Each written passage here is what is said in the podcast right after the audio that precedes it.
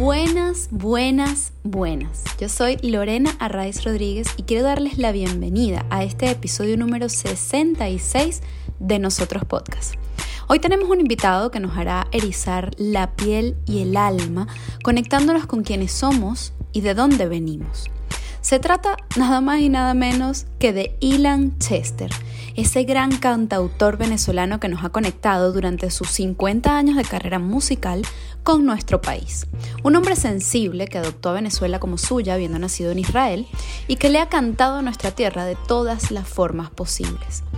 Y es que esa misma sensibilidad lo llevó a hacerse las grandes preguntas de la vida y a responderlas a través de una búsqueda espiritual para lograr la liberación del alma, misterio al que se ha dedicado completamente casi a la par de su carrera musical.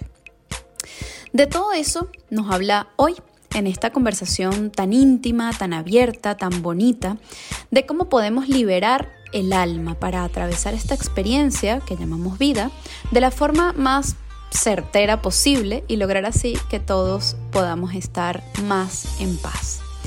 Antes de comenzar a escuchar nuestro querido Ilan, te recordamos que si te ha gustado alguno de nuestros episodios puedes pinchar en el botón de suscribir aquí debajo para que la aplicación te notifique cada domingo de los nuevos entrevistados que podrás conocer junto a nosotros.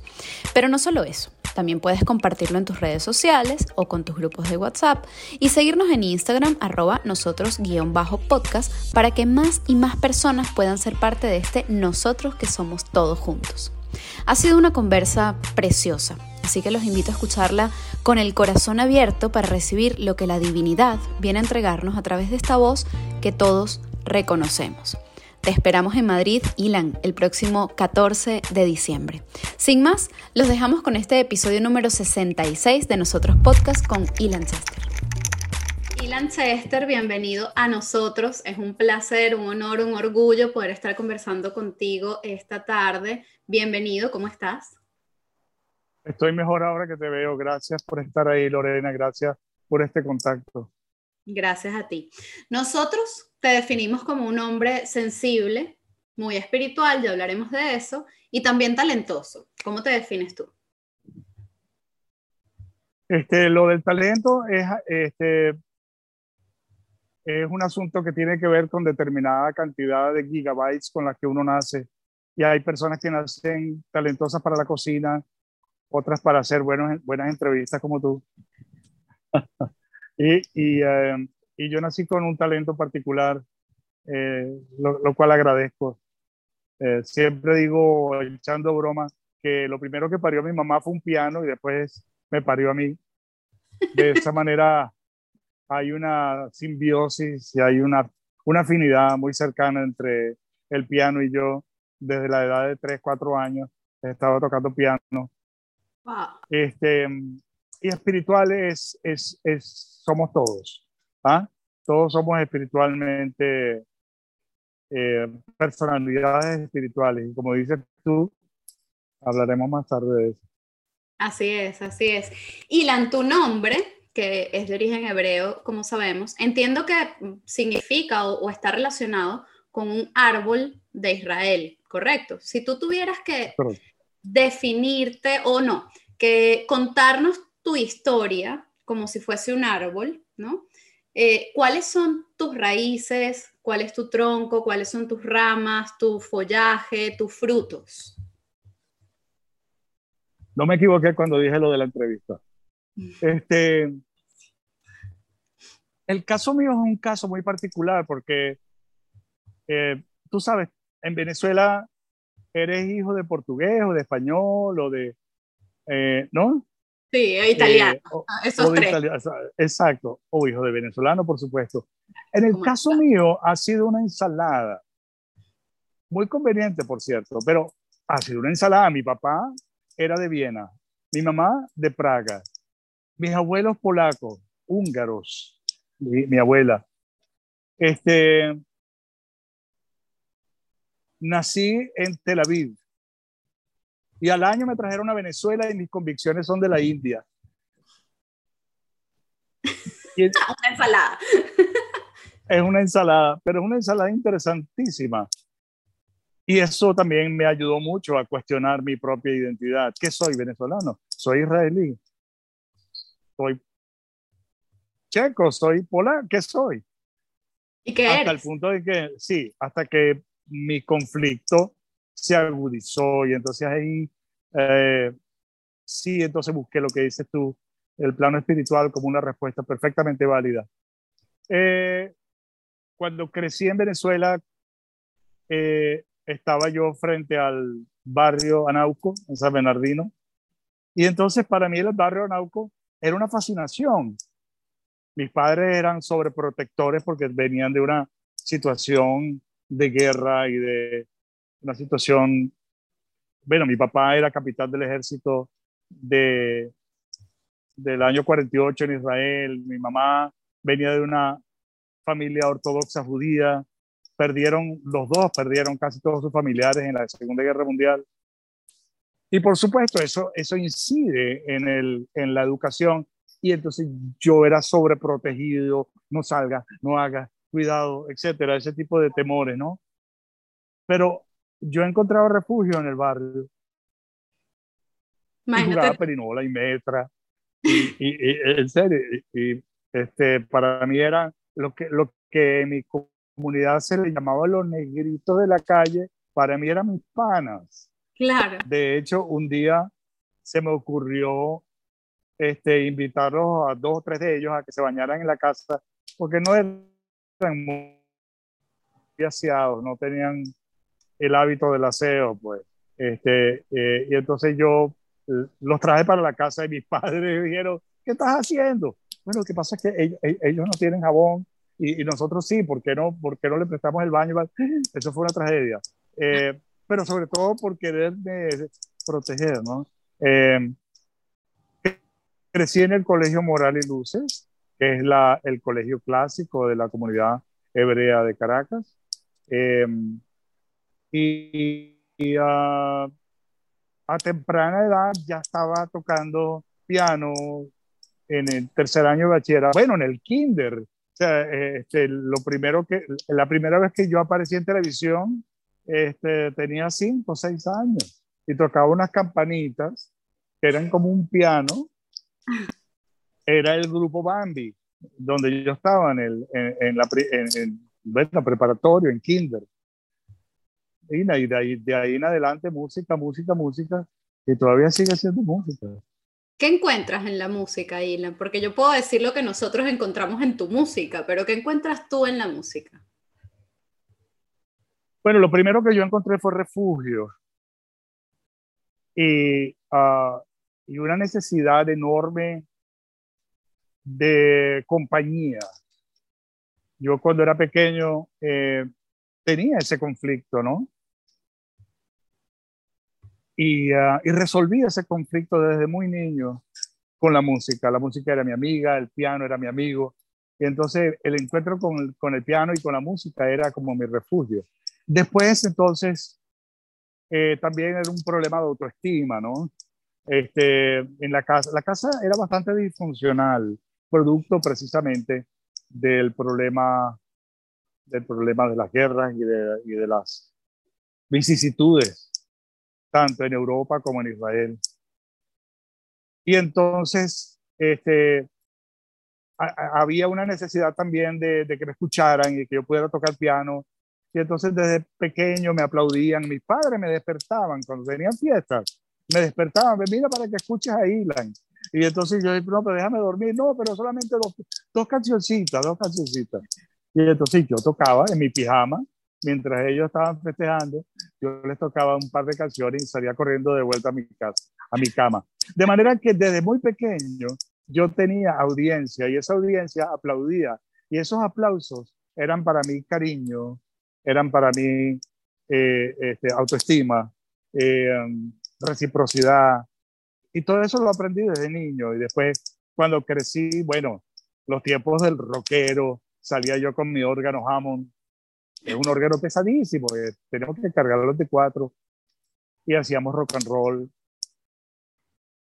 Bueno, y después del grupo Azúcar, Cacao y Leche a los 18 años, cuando Edgar Alexander me invita a ser el pianista del grupo, y es la primera vez que firmo un autógrafo. Entonces, wow, yo soy una estrella, fíjate tú. En ese momento, todo lo que te esperaba. No, no, yo no sabía. De hecho, yo cantaba una canción con azúcar, cacao y leche. Y Edgar me tenía que decir, volteate y mira a la gente. Porque yo daba la espalda porque era muy penoso, era muy tímido. De manera que, bueno, eh, después vinieron tiempos muy interesantes, los tiempos de trabajar de noche. Pues yo vivía en una pensión en la Florida, en Caracas. Porque es que mis padres no podían con, conmigo. ¿Por qué? ¿Cómo que no podían contigo? Bueno, porque era, era demasiado. Yo soy Leo con ascendente Leo. Yo soy Leo, ascendente Sagitario. Eso significa que a ti no te pueden someter. No te pueden someter y te pueden inculcar nada a la juro y a, la fuerza. O hay cariño, o hay eh, buena nota, o sencillamente tengo que salir corriendo. Y yo salí corriendo. Y no es que eran mala nota, sino que ellos no podían evitar la amargura y, y, la, ¿cómo se dice? La, las consecuencias de la historia de ellos. Claro, yo cuando joven y cuando niño no entendía eso, por supuesto, ahora yo he pedido perdón muchas veces por mis actitudes. En cualquier caso, bueno, yo estaba tocando en un piano bar, el piano bar era el Sunset, que quedaba en la avenida, de la avenida mm, Francisco Miranda hacia la Castellana. Bueno, a mano derecha estaba, a mano derecha estaba el Sunset. Yo ni siquiera tenía edad para trabajar de noche. Yo le mentí a Pepe, que era el dueño del, del piano bar. No, yo tengo 21 años. No tenía 21 años. Sin embargo, fue una gran escuela. Me recuerdo que vinieron grandes ejecutivos y, como yo cantaba en inglés, ¿no? You've got a friend. Y entonces, wow, canta en inglés. Y, tuve muchos episodios, ahí se me, se me pegaban los borrachos. Sígueme aquí. y yo, Y lo seguía. ¿no? hasta donde podía estaban borrachos. Entonces, este, bueno, Pepe, que no sabe tocar piano.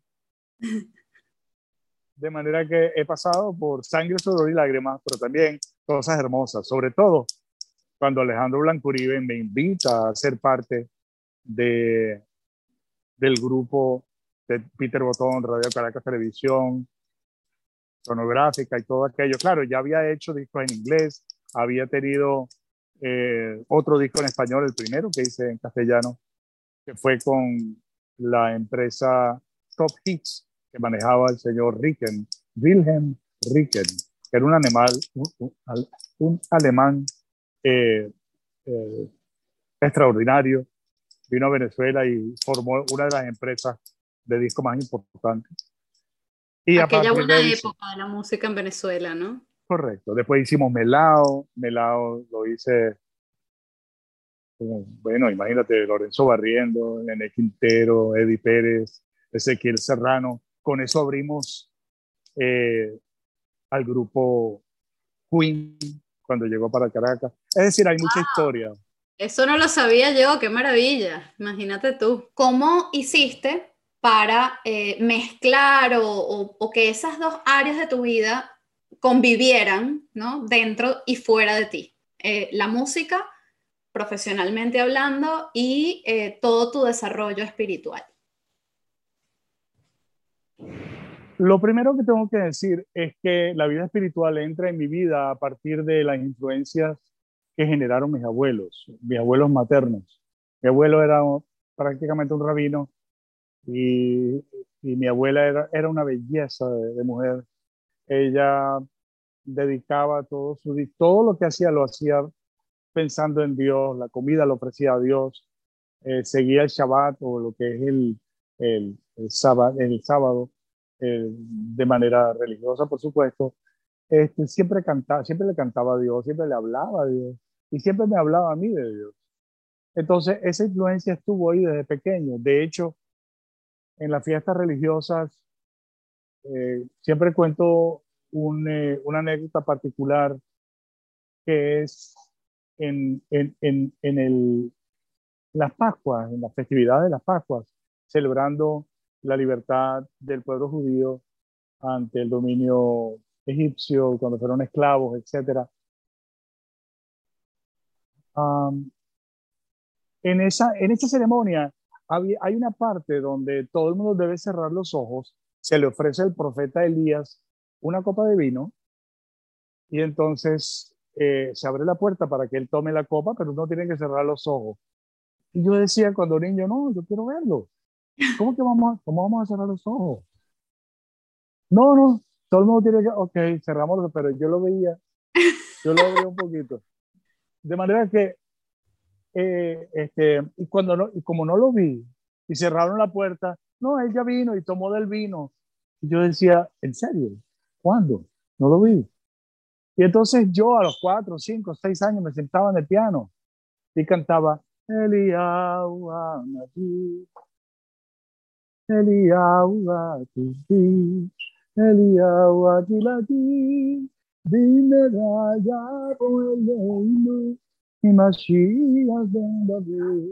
Era una canción a Elías, pues yo quería verlo. O sea, este, y entonces se juntaron las dos cosas, la música y la espiritualidad, de manera natural. Después cuando yo bajaba, por ejemplo, para, para la playa, para Puerto Azul con mis padres, y nosotros éramos tres, o somos tres, bueno, éramos porque mi, mi hermana mayor ya se fue, pero éramos tres eh, hermanos y bueno, teníamos que pelear a ver quién se iba a quedar en la ventana del carro, de la parte de atrás, ¿no? La parte de atrás son dos ventanas, no son tres. Y cuando me tocaba a mí, yo me apartaba un poquito hacia el centro para que Dios se sentara ahí. Qué bello. De manera que era un sentimiento natural no tiene nada que ver con doctrina, no tiene nada que ver con imposiciones, sino era, eh, en sánscrito le llaman raganuga, era espontáneo, era espontáneo en mí. Ah, después pasé a la parte rebelde de mi vida, bueno, rock and roll, drogas y todo lo que tú quieras, cuando era más, más cuando era, cuando me salieron barros en la cara, etcétera. eh, pelitos y tal. Sí, exacto. Y entonces eh, me hice preguntas, llegó un momento que me hice preguntas existenciales muy serias. Vamos, estoy caminando en un planeta, yo no sé ni de dónde salió el planeta, ni de dónde salí yo. Y aquí estoy forzado a nacer, porque al fin y al cabo los vientos del vientre empujan para afuera, tú no tienes opción, tú no puedes decir, no, me voy a quedar media hora más, no, no, no, no. Tú tienes que salir cuando te digan y los vientos te empujan. Pero además tienes que entonces los dientes, no quiero que me salgan los dientes, lo siento, te van a salir los dientes. Y después adaptarse, etcétera. La, la existencia misma es una lucha seria. Este, luego estudiar, luego buscar afecto, este, eh, el, el, tema del sexo, eh, y después eventualmente tienes que trabajar, luchar duramente para luego envejecer, enfermarte y irte. Pero espérate, ¿puede alguien decirme cuáles son las reglas del juego? ¿Por qué estoy forzado a esa situación? Ya a partir de ahí, si yo era alien, ahora soy mucho más alien, porque a quién se le ocurren semejantes preguntas. Hombre, a todo el que se está cuestionando su existencia, a mí me parece estupendo. ¿Y encontraste respuesta? Sí, sí encontré respuestas. Y las respuestas no solamente las encontré a partir de la geografía mediterránea, sino que una vez que llegué a visitar a la India, me enamoré de aquello. El nivel de información era tan profundo, es tan profundo y tan amoroso, tan precioso, que no pude sino enamorarme. Claro, eso causó revuelo en la familia porque pareciera que estuviera traicionando la causa familiar. Y no, realmente si la idea es amar a Dios por encima de todas las cosas, soy cristiano y soy judío y soy lo que sea, sencillamente porque ese es el objetivo. Y sin duda alguna eso generó en mí un cambio de conciencia y de apreciación de la vida. Eh, y, y, y las reglas del juego las entendí. Entonces ya... ¿Cuáles son las reglas del juego, Ilan? Por favor, ilústranos. Nosotros somos el alma que está dentro de este cuerpo. Esos somos verdaderamente quienes somos y nosotros no somos de este plano de existencia. El plano de existencia que estamos experimentando y en el que estamos buscando justicia y paz y amor y eh, equidad, este, felicidad, lo vamos a lograr solamente por un tiempo.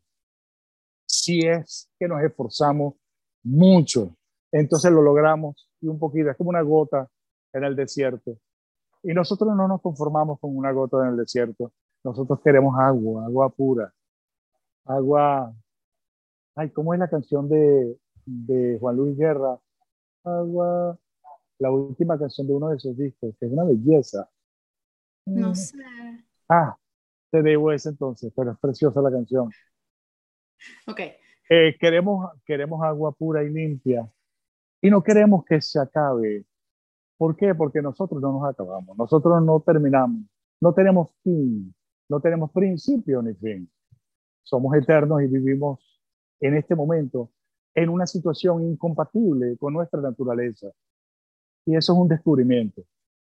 Y entonces, es incompatible, ¿cómo, cómo vivimos? Si, si esto es incompatible con quien soy, entonces, ¿cómo puedo ser dentro de esa incompatibilidad?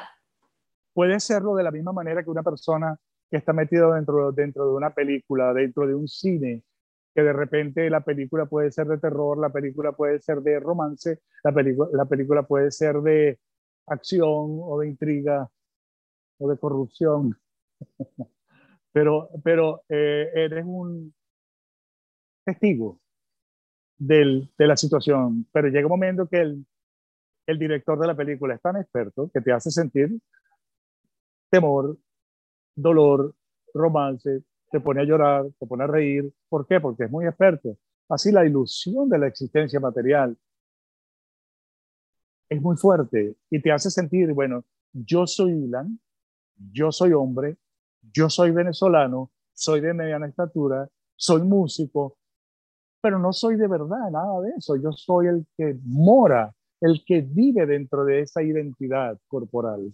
Me recuerdo que en una conversación que tuve con Jaime Bailey, cuando él escuchó un trabajo mío que está en internet que se llama Symphony of the Soul, él me dijo, entonces él me dijo, gracias, me dijo, entonces dentro de mí hay un alma.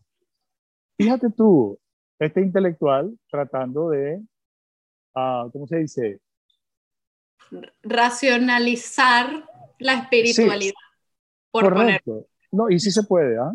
Eh, dentro de mí, dentro de mí, ¿quién soy? Yo soy este cuerpo.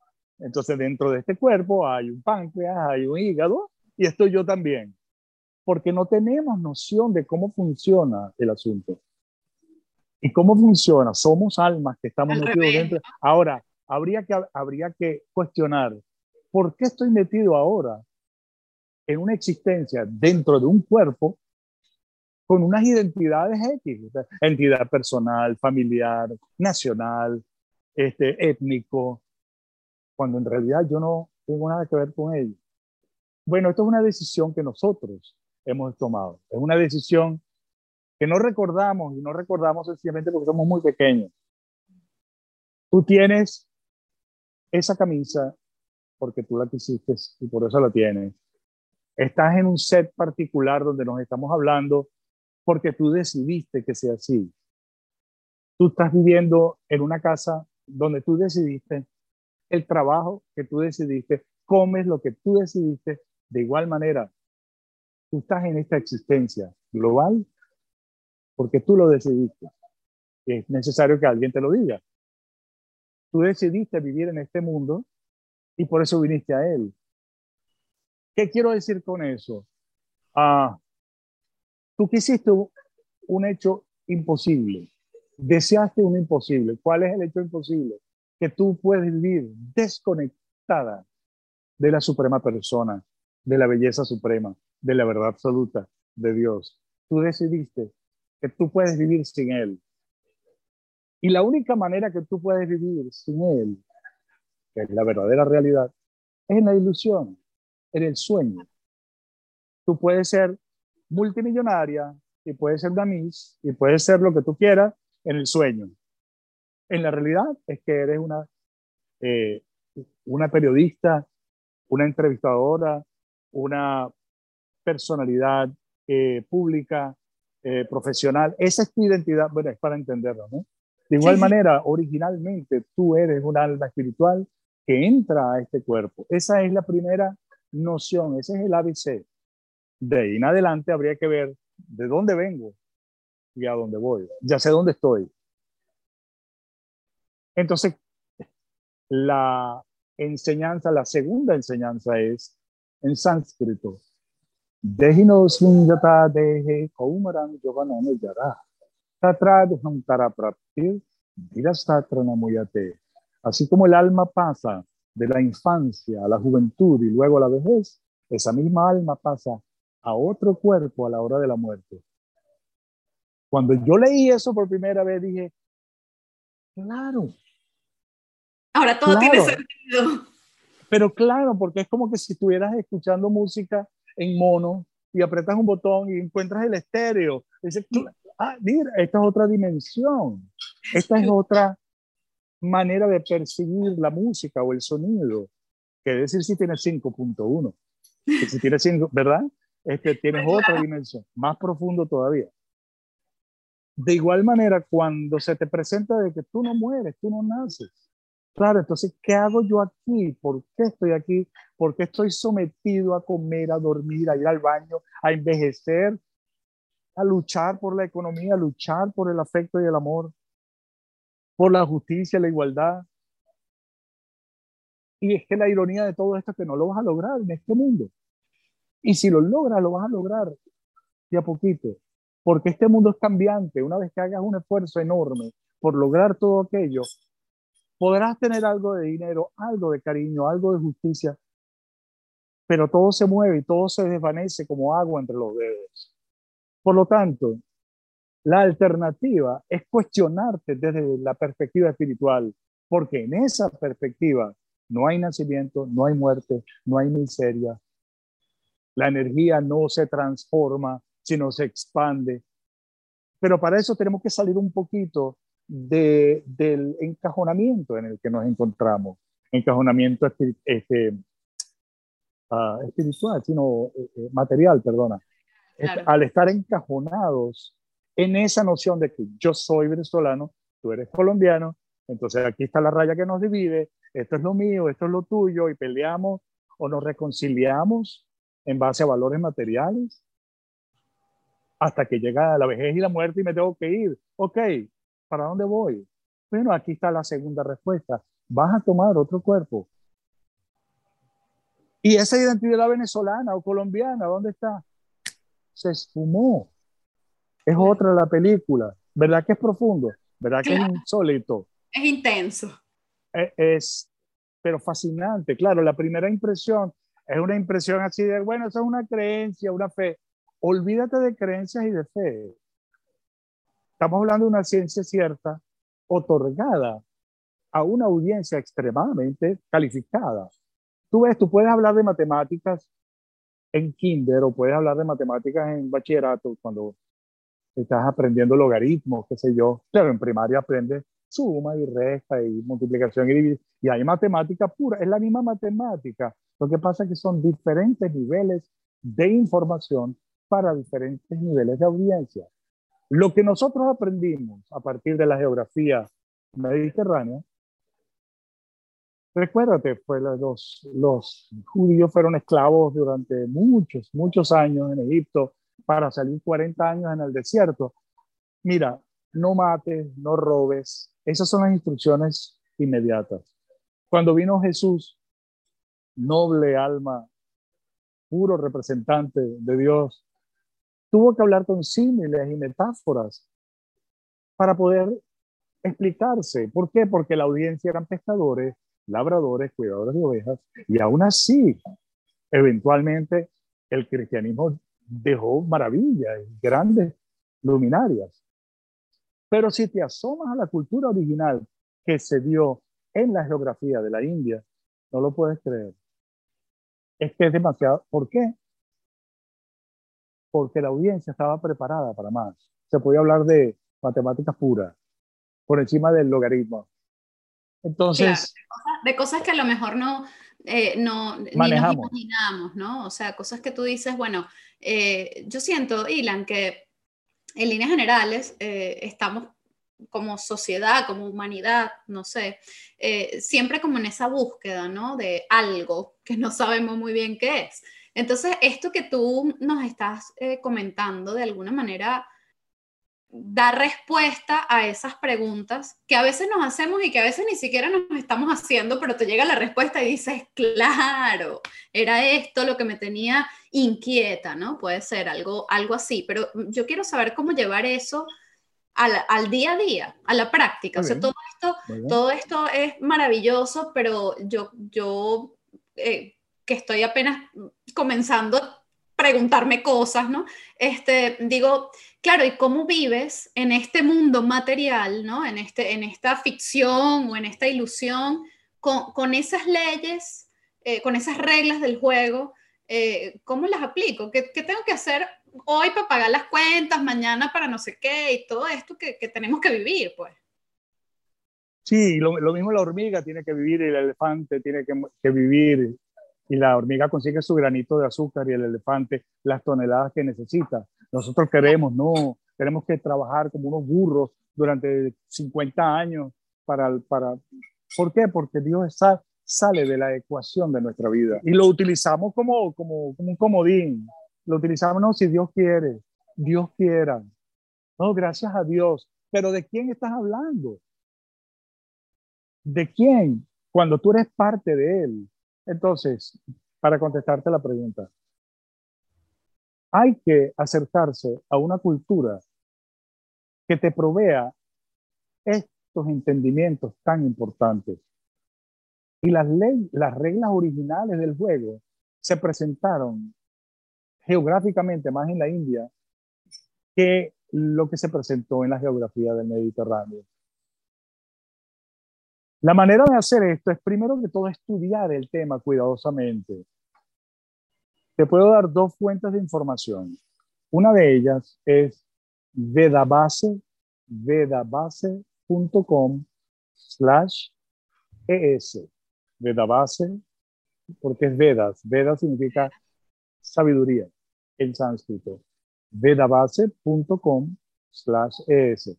Y yo hice una docena de videos donde encerrado, eh, tanto en India como en la Florida, eh, por la pandemia, decidí abrir las puertas del closet y hablar de manera abierta y sincera de todo lo que yo había hasta ahora estudiado, que son casi 50 años. Fui tanto encalentado con esto, porque por otro lado, también hay que ser un tanto ejemplar, un tanto consecuente con lo que se está hablando. No se puede hablar y contradecirse. De manera que van a encontrar en YouTube una docena de videos, quizás 14 de ellos. Uno se llama, eh, una tanda se llama Desde mi terraza, ¿no? En Elan Chester oficial, Desde mi terraza y el otro se llama Relatos de los Sabios, donde yo hablo de esto de manera abierta, sencilla y al grano, que no es lo mismo que hablar en una entrevista porque es tanta la comida que hay. Claro. ¿Entiendes? Entonces... iceberg, pero para contestarte la pregunta eh, precisa que estás, que estás preguntando y es la manera de conectarte Fíjate tú que, por ejemplo, la, la tradición judeo-religiosa, eh, judeo-cristiana, te plantea cierta, ciertos rituales, ciertas cosas por hacer, ciertas cosas para evitar. ¿Cuál es la idea? Religarte. Nos hemos desligado y las religiones quieren religarte. Entonces, a partir de la inversión de tiempo y de acciones en función de Dios, te religas. Te religas cuando vas a la iglesia y pones, te pones de rodilla y dices, Padre nuestro que estás en la tierra. O cuando el judío se pone los tefilín o, ofrece su comida a Dios antes de, comer o ofrece el pan, ¿no? Sí, los ritos. Este, correcto, pero los ritos y rituales tienen un objetivo y es conectar, conectar tu conciencia con Dios. La manera que la India ancestral propone es a partir del sonido. Los mantras. es correcto, los mantras. Los mantras no son inventos humanos. Los mantras son sonidos trascendentales que te conectan con la trascendencia. Claro, esa es creencia tuya. No, no. Hey, estamos hablando de que esta es una cultura que tiene 5.000 años de ser escrito, que antes de que haya sido escrito ha sido oral y todas las generaciones que han practicado han acertado con el mismo hecho. Han sido prueba fehaciente de que no se trata de una fe y de una religión este, que hay que seguir porque si no vas para el infierno. Nada de eso. Se trata de conocimiento profundo y amplio. Los mantras tienen la capacidad de conectarte con la trascendencia. Así como, por ejemplo, cuando escuchas el ladrido de un perro, te conecta con la, con la adrenalina. Especialmente cuando estás caminando tranquila y hay un perro. De igual manera, el mantra, cuando tú conscientemente lo cantas, Hare Krishna, Hare Krishna, Krishna Krishna, Hare Hare, Hare Rama, Hare Rama, Rama Rama, Hare Hare, Hare Krishna, Hare Krishna, o lo cantas, Hare Krishna, Hare, te conectas a partir de ese sonido con la trascendencia y todo lo que significa ese absoluto, porque es que no hay diferencia entre el sonido y el objeto. Por ejemplo, tú dices la palabra agua. La palabra agua no puede saciar tu sed, porque en el plano relativo, el sonido y el objeto son distintos. Mientras que en el plano absoluto, el sonido y el objeto son lo mismo. Todo lo que Dios representa, belleza, este, opulencia magnánima, amor supremo, este, todo lo que Él representa está también en su nombre. Por eso dice el nombre de Dios, en el nombre de Dios. ¿Por qué? Porque el nombre posee las cualidades y los atributos del mismo absoluto. Así es. En contacto a partir de ese sonido, tú vas purificando, depurando la conciencia y eventualmente todo lo que se te está diciendo lo puedes percibir, lo puedes ver, sales de esa nube oscura ¿Qué significa la ignorancia? Por eso hay un dicho que dice, yo nací en la más oscura ignorancia. Mi maestro espiritual me ha iluminado la vida con la antorcha del conocimiento. En pocas palabras, el animal no puede estudiar porque el animal lo está comiendo, está durmiendo, está teniendo relaciones sexuales o se está defendiendo del frío, del calor o de otro enemigo el ser humano sí puede accesar este tipo de lenguaje si se asoma de manera sincera. Y si se asoma de manera sincera, se le otorga esta belleza. Una vez que accesas este tipo de información, este tipo de sonido, inmediatamente te das cuenta que estás en contacto con un gran privilegio que es la sabiduría. Wow, la sabiduría, que he preciado bien, que al que todos queremos llegar, acceder y poder usar de la mejor forma, ¿no? Para poder transitar por este camino eh, impermanente en el que estamos, ¿no? Ojalá todos, todos podamos encontrar la manera de conectar y reconectar con ese. La única manera la única manera es, interés. Y los interesados en este, en este tema es una minoría muy grande. Es mucho, o sea, por favor, mira la pornografía, lo que está sucediendo. las estadísticas de pornografía de la gente interesada en la pornografía es millones de millones de personas, porque consideramos ese placer sexual como la máxima expresión. De hecho, le decimos hacer el amor. Claro, tú hablas de esto a personas que no están interesadas en el tema y dices, no me interesa, gracias y buenas noches. Claro, pero bueno, es eso, es, tener, eh, yo, lo llamo estar despiertos, ¿no? Y, y conectar un poco con esa conciencia eh, interna de, que somos algo más. Por lo menos que tengas esa curiosidad ya es un primer pasito, creo yo. Y de, ahí haces un estudio comparativo. No te tiras en, esa piscina si no estás clara que tiene agua. Yo les puedo asegurar que sí tiene agua. Este, y no solamente yo, sino cientos y miles de generaciones atrás confirman eso de manera oral y de manera escrita también. Por eso me entusiasmo con esto. Tú has hablado en, en otras ocasiones de, de, liberar el alma, ¿no? En este sentido, yo creo que este camino que tú nos estás mostrando, el que tú mismo has recorrido eh, y en el que también has acompañado a otras personas a recorrer, eh, tú, tú hablas de liberar el alma. Este, y yo te quiero preguntar, aunque creo que es un poco lo que ya nos has venido contando, pero si tuviéramos que sintetizarlo, ¿no? ¿Cómo, cómo podemos comenzar ese camino, porque no es que haya un manual de para liberar el alma, tienes que uno, dos y tres, o a lo mejor sí, no lo no, sé. sí, el, el, manual está, pero hay que empezar primero por preguntar. Eso es primero, preguntar. Esa es la diferencia entre el ser humano y el animal. El animal no puede preguntar.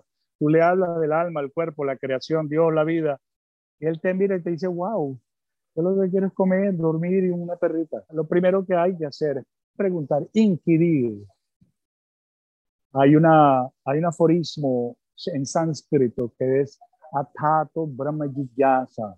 Atato significa ahora, Brahma significa trascendencia, Jigyasa significa inquirir. Bienvenido a la raza humana cuando puedes inquirir acerca de la trascendencia. Si no llegas a inquirir, ¿qué vas a buscar? Claro. Una vez que preguntas, tienes que necesariamente hacer un estudio comparativo tienes que dedicarle, tienes que dedicarle cierta cantidad de tiempo y cierta eh, calidad de tiempo al tema, así como le dedicas a la televisión, al café, al internet, aguántalo y interésate en el tema. Estudia y pregúntale a gente que ya tiene más años en el camino. Yo tengo tutores y mis tutores tienen sus tutores y sus tutores los suyos y, es de esa manera como desciende esa sabiduría desde tiempo inmemorial y a partir de la verdad absoluta. Es necesario estudiar el tema. Yo les doy a ustedes, querida gente que me está escuchando, este, y me están viendo, gracias a ti. Bueno, empecemos con el vedabase.com y empiecen a jurungar, empiecen a vedabase.com slash ES, ES porque está en español, ahí en inglés también. Y estudien, inquieran, métanse en los libros, en, en, en, los textos y van a encontrar cosas que no entienden, anótenlo. Y si quieren, comuníquense conmigo o con una persona un punto más versada en el tema para aclarar, aclarar dudas. Pues. Así es, qué bonito. Nos has contado eh, eh, un poco tu, trayectoria, tu camino, tu recorrido en el mundo espiritual. Y yo te quiero preguntar, eh, habiendo vivido todo eso y experimentado todo eso, ¿con qué sueñas y a qué le temes, Ilan? Yo sueño con despertar. esa es mi idea. No quiero seguir soñando, porque los sueños son sueños son este, basados en los deseos. Yo quiero despertar a mi propia realidad, a mi relación eterna con Dios, a mi a desarrollar amor puro por Él. De verdad, no es que yo sea un santo, sino estoy tocado por inspiración. Eh, no, no, no he sido yo, en el sentido de que es una inspiración y esa inspiración me motivó a hacer búsquedas y, bueno, para volver a, tu pregunta, sí, yo quiero despertar, no quiero seguir soñando, no quiero apostar por aquello que al final va a terminar en la vejez, en la enfermedad y en la muerte. Esa es una experiencia que todo lo frustra. Curioso, somos eternos y tenemos que pasar por esa situación. Curioso, por llamarlo de alguna manera. ¿Y a qué le temes? a, al sueño. Hacheño, de verdad. Creo que con eso contesté lo que. Sí, sí, no, está, está, clarísimo. Em, bueno, hemos hablado de tu trayectoria, de tu vida, de tu búsqueda, de tu, de tu ser profundo, ¿no? De esto que eres y que, bueno, yo me siento muy honrada de que abras tu corazón a todos nosotros y nos lo cuentes. Em, y yo quisiera también conversar eh, sobre una cosa que me tiene muy contenta y emocionada, que es que vas a estar aquí en Madrid prontito. Y bueno, nos vas a conectar, hablando de conexión y reconexión, nos vas a conectar con parte de esa raíz que todos tenemos también, eh, que es Venezuela en este caso, eh, eh, y, bueno, que tú, que tú claramente representas, ¿no? Para, para todos nosotros esa, esa, conexión. Entonces, bueno, vas a estar en Madrid el próximo 14 de diciembre. Cuéntanos, por favor, qué nos vas a traer a Madrid, Ilan. Traigo canciones. Traigo una experiencia musical muy particular porque estar, estar bien acompañado como, lo estoy acompañado, eh, como estoy acompañado por Lorenzo Barriendo en el bajo, eh, quien ha sido, bueno, eh, ha sido mi, mi, aliado en la carrera durante décadas, responsable de muchos de los grandes arreglos y producciones que hicimos juntos, y con Gonzalo Grau, que es, una, es un talento espeluznante. Para mí es un, gran descubrimiento. Hemos trabajado juntos algunos trabajos orientados hacia lo sinfónico y lo invité a que por favor participara de este trío muy particular que significa Lorenzo, Gonzalo y yo. Estaremos el 14 ahí cantando las canciones que la gente quiere escuchar y las que yo las, las cantaré con, con mucho agrado. A fin y al cabo, eh, la música ha sido la vía media entre un público generoso que me ha acompañado durante casi 40 años de carrera. Entonces, estoy para ustedes, allá en el Teatro Fígaro, me recordé. El Teatro Fígaro. Muy bien, Teatro Fígaro, 14 de diciembre, por favor, todo el mundo a eh, comprar esas entraditas, estamos a un mes y vamos a disfrutar de una experiencia musical preciosa sin ninguna duda y sobre todo de una conexión, repito, con, con, nuestra raíz, con quienes somos, con nuestros recuerdos, con un montón de cosas bonitas que bastante falta. Nuestro crecimiento, sí. Crecimos juntos en una época muy particular, que esas canciones son, nos han acompañado ¿ah? eh, durante tantos años. Sí, hay una relación de cariño y de verdadero afecto entre público y, y artista y cada vez que llego a un escenario donde hay venezolanos, yo me siento en casa, como que si estuviera visitando a mi propia familia. Y ellos me ven así de esa manera también, así que bienvenidos todos. Eso, eso te iba a decir, que es recíproco, que nosotros somos tu familia y tú eres la nuestra, así que todo tiene sentido. Y hablando de esa conexión con Venezuela y esa reconexión que vamos a tener el 14 de diciembre, yo quiero que tú nos digas eh, qué significa Venezuela para ti, tú que no naciste en Venezuela, pero te hiciste venezolano de alma, de sentimiento, de corazón. ¿Qué significa Venezuela para ti? Y cómo crees que además cada uno de nosotros, desde donde estamos hoy, porque vivimos en el aquí en el ahora, no hay mañana, no hay ayer, no hay muerte, no hay nacimiento, este, ¿Cómo podemos em, ayudar a, reconstruir o a reconectarnos como venezolanos, como gentilicio? Primero, ¿qué es Venezuela para mí? Venezuela fue el país que Dios me dio a mí para la comunicación. Venezuela es como mi casa. Porque si bien nací en Israel y viví en Inglaterra o en Colombia, en Bogotá en el año 75, por un tiempo. Si bien tengo casa en India y, visito una, y si puedo dos veces al año, esa comunicación que, por ejemplo, a Ricardo o a Franco de Vita o a Oscar de León le dieron un continente o varios continentes, no lo sé. A mí me dieron un país. Y me dijeron, esta es tu casa, esta es tu familia, y lo, considero, lo considero de esa manera. Eh, y me relaciono con el venezolano y con Venezuela como un hermano mayor para los que tienen menos edad que yo, como un hermano menor para aquellos que son más ancianos que yo, y como un hermano eh, con la gente que tiene la misma edad que yo, cercana a mi edad. Esa, eso es lo que yo considero Venezuela para mí. Me alegra haber dicho esto. Gracias. Este, ¿qué había?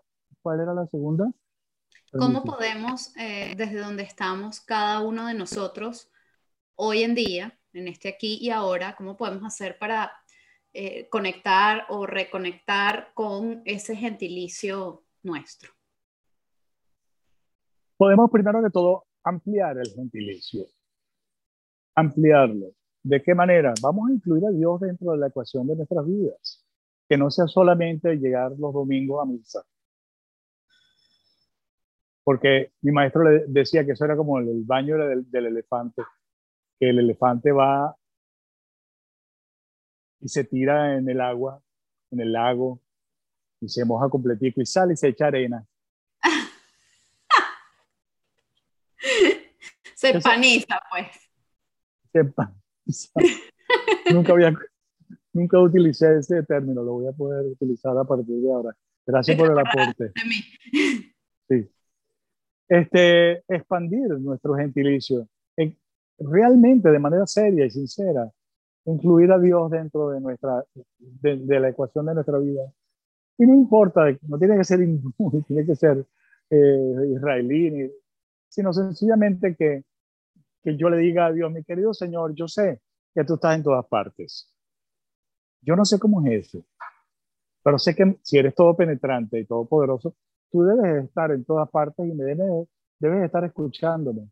yo quiero saber de ti, quiero conocerte y quiero establecer una relación contigo. A fin de cuentas, soy parte tuyo. ¿Cómo soy parte de alguien que no conozco?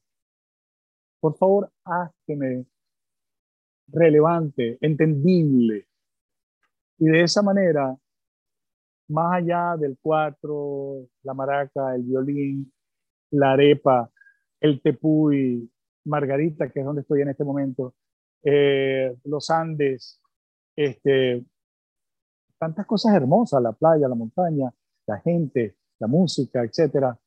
Eh, cuando todo eso se expande a partir de una noción espiritual, podemos realmente satisfacer una necesidad interna que no se logra solamente con la historia.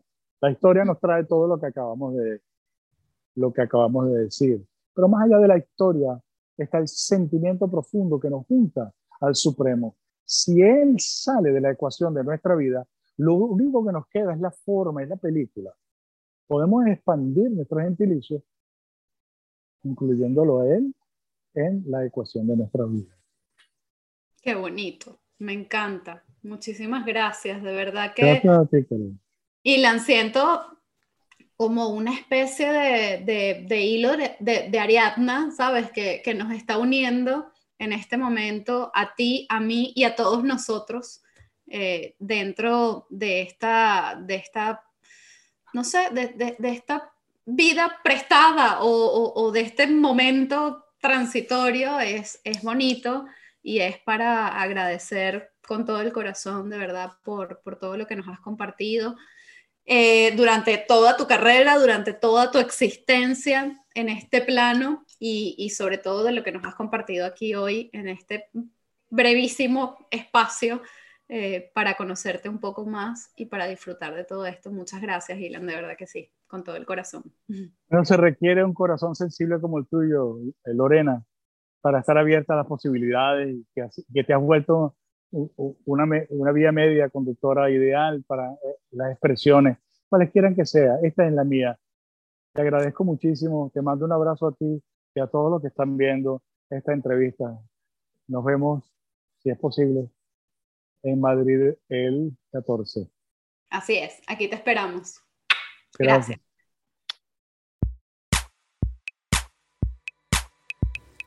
Esto es Nosotros Podcast, producido y conducido por Lorena Arraiz Rodríguez, con Patricia Ramírez en la edición, música original de Diego Miquilena y animaciones de José Gregorio Ferrer. Recuerden seguirnos en nuestras redes sociales arroba nosotros-podcast y suscribirse en cualquiera de nuestras plataformas, YouTube, Spotify, Google, Apple, para que podamos estar más conectados y, muy importante, para que podamos compartir opiniones, sugerencias y peticiones, porque nosotros es eso, un punto de encuentro para recordar que somos tan solo una gota en el mar infinito de nuestro gentilicio.